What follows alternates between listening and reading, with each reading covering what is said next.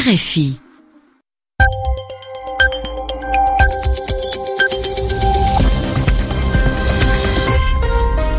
Radio France Internationale, il est 20h en temps universel, 22h à Paris.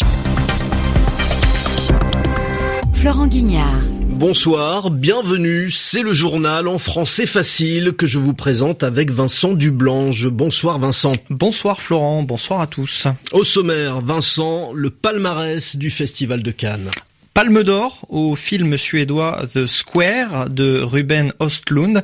Diane Kruger et Joachim Phoenix reçoivent les prix d'interprétation.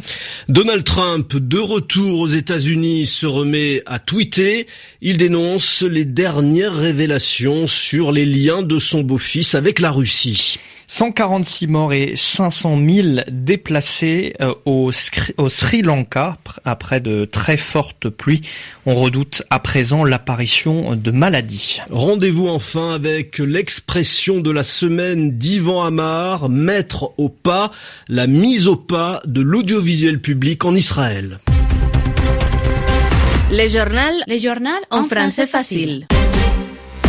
Vous l'avez peut-être suivi, écouté en direct sur RFI la cérémonie de clôture du Festival de Cannes avec notamment l'attribution de la Palme d'Or, la plus haute récompense à Cannes. Palme d'Or un film suédois qui porte un titre anglais, The Square, le carré en français, du réalisateur Ruben Ostlund une satire, une comédie moqueuse sur le milieu de l'art moderne confronté aux migrants.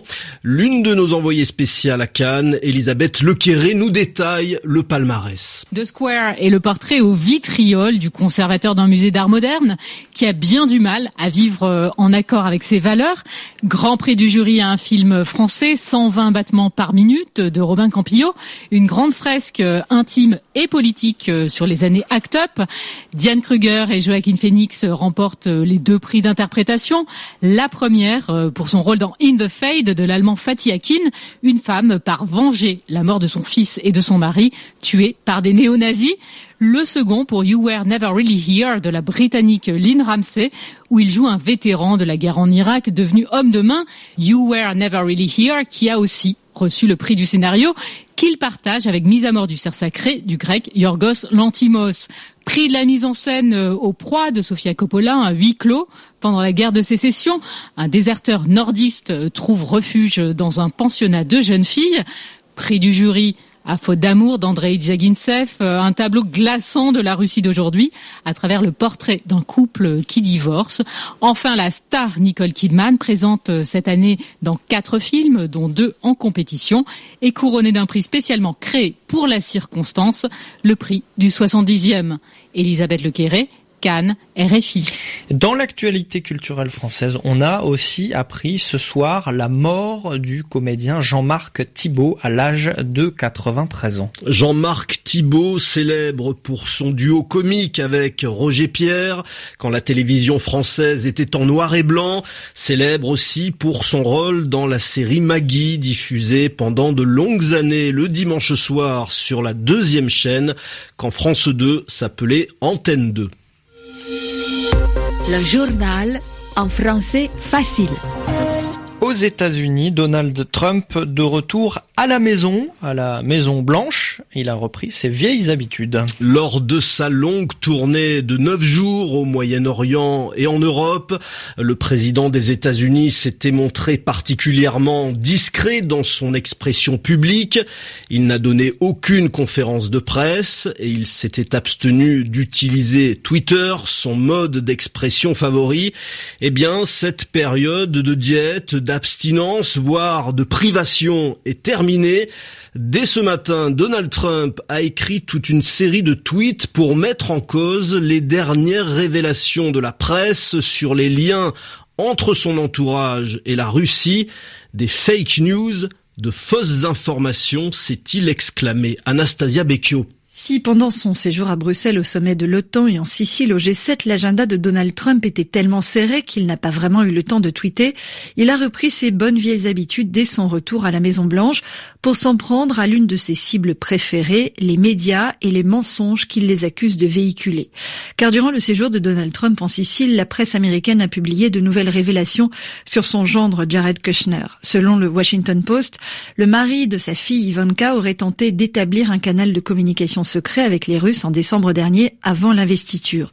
Tout ceci n'est que mensonge, rétorque en substance Donald Trump dans une série de tweets publiés ce dimanche matin, soutenant que les articles qui citent des sources anonymes font selon lui référence à des informations qui n'existent pas ou qui sont fabriquées par les rédacteurs de fausses nouvelles.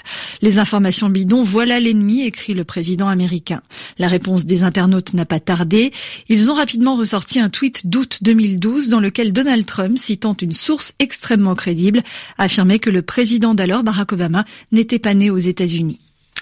Au Royaume-Uni, une nouvelle arrestation dans l'enquête sur l'attentat de Manchester. Un homme de 25 ans a été interpellé. 12 personnes au total sont désormais en garde à vue.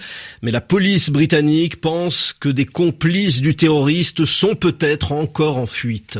Venons-en maintenant au dernier bilan des inondations et des glissements de terrain au Sri Lanka provoqués par la mousson, ces vents chauds et humides venus de la mer qui provoquent d'importantes pluies. 146 morts, des dizaines de disparus et 500 000 personnes déplacées. Il a un peu moins plu aujourd'hui au Sri Lanka. Les secouristes sont sur le terrain pour tenter de distribuer de l'aide aux sinistrés.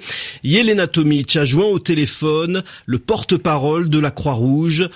Maïch Johnny, le problème qui va se poser maintenant, c'est l'apparition de maladies et d'épidémies. Depuis hier, il ne pleut plus. Du coup, de nombreuses organisations humanitaires ont pu se déployer sur le terrain. La Croix-Rouge a pu atteindre des zones jusqu'ici inaccessibles. Actuellement, nous travaillons sur l'évacuation des sinistrés vers des lieux sûrs après avoir été bloqués pendant plus de 40 heures.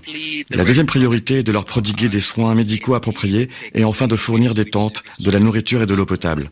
D'après les services météo, les précipitations pourraient reprendre dès demain. De nouvelles zones jusqu'ici épargnées pourraient être inondées à leur tour. Lorsque la pluie cessera de tomber, notre priorité sera alors d'empêcher l'apparition de maladies infectieuses, de fortes fièvres, mais surtout de la dengue. Une maladie qui a provoqué il y a six mois environ la mort de 200 personnes. 50 000 autres ont été infectés par le virus. Dans les deux à trois prochaines semaines, empêcher la dissémination de la dengue sera notre priorité. Le porte-parole de la Croix-Rouge sri-lankaise avec Yelena Tomic.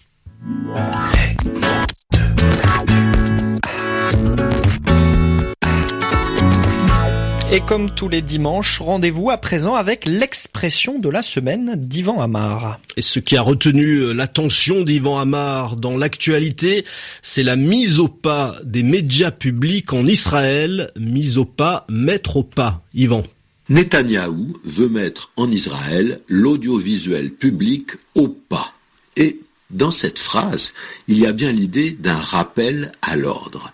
Si l'on veut mettre au pas le monde de l'audiovisuel, c'est que l'audiovisuel n'est pas vraiment au pas. C'est-à-dire qu'il se comporte de façon trop indépendante. Et c'est peut-être aussi qu'il n'est pas aux ordres, qu'il n'en fait qu'à sa tête, qu'il fait ce qu'il veut, qu'il se croit au-dessus des règlements ou des lois ou des consignes, comme si l'audiovisuel public se croyait tout permis et qu'il était absolument libre de ses mouvements, de ses actions, de ses prises de position. Alors, mettre l'audiovisuel au pas, c'est d'abord rappeler qui commande, qui doit obéir. Et cette idée d'obéissance, elle est très importante pour comprendre l'expression. Cela se fait en général de façon sèche, de façon autoritaire. C'est un ordre qui claque et qui surprend. Donc, il y a une allure tout à fait militaire dans cette formulation. Parce que qui est-ce qui marche au pas? Eh Bien, ce sont les soldats quand ils défilent, quand ils paradent et surtout quand ils obéissent. Donc cette expression mettre au pas donne l'idée d'une discipline stricte qui s'exerce, alors que pendant un moment, peut-être, on avait cru qu'on pouvait l'oublier. Il s'agit d'une reprise en main reconsolider une autorité qui avait pu se faire oublier. Alors on ne sent pas exactement une volonté d'humilier celui qui est trop libre, mais il faut le rendre docile pour éviter les dérives financières, peut-être, mais aussi pour éviter trop de critiques, trop d'impertinence, de moqueries. Mettre au pas, c'est également exiger le respect, du moins en apparence. Yvan Amar dans le journal en français facile. Il est presque 22h10 à Paris. Merci Vincent Dublange. Merci Florent. Très bonne soirée à tous.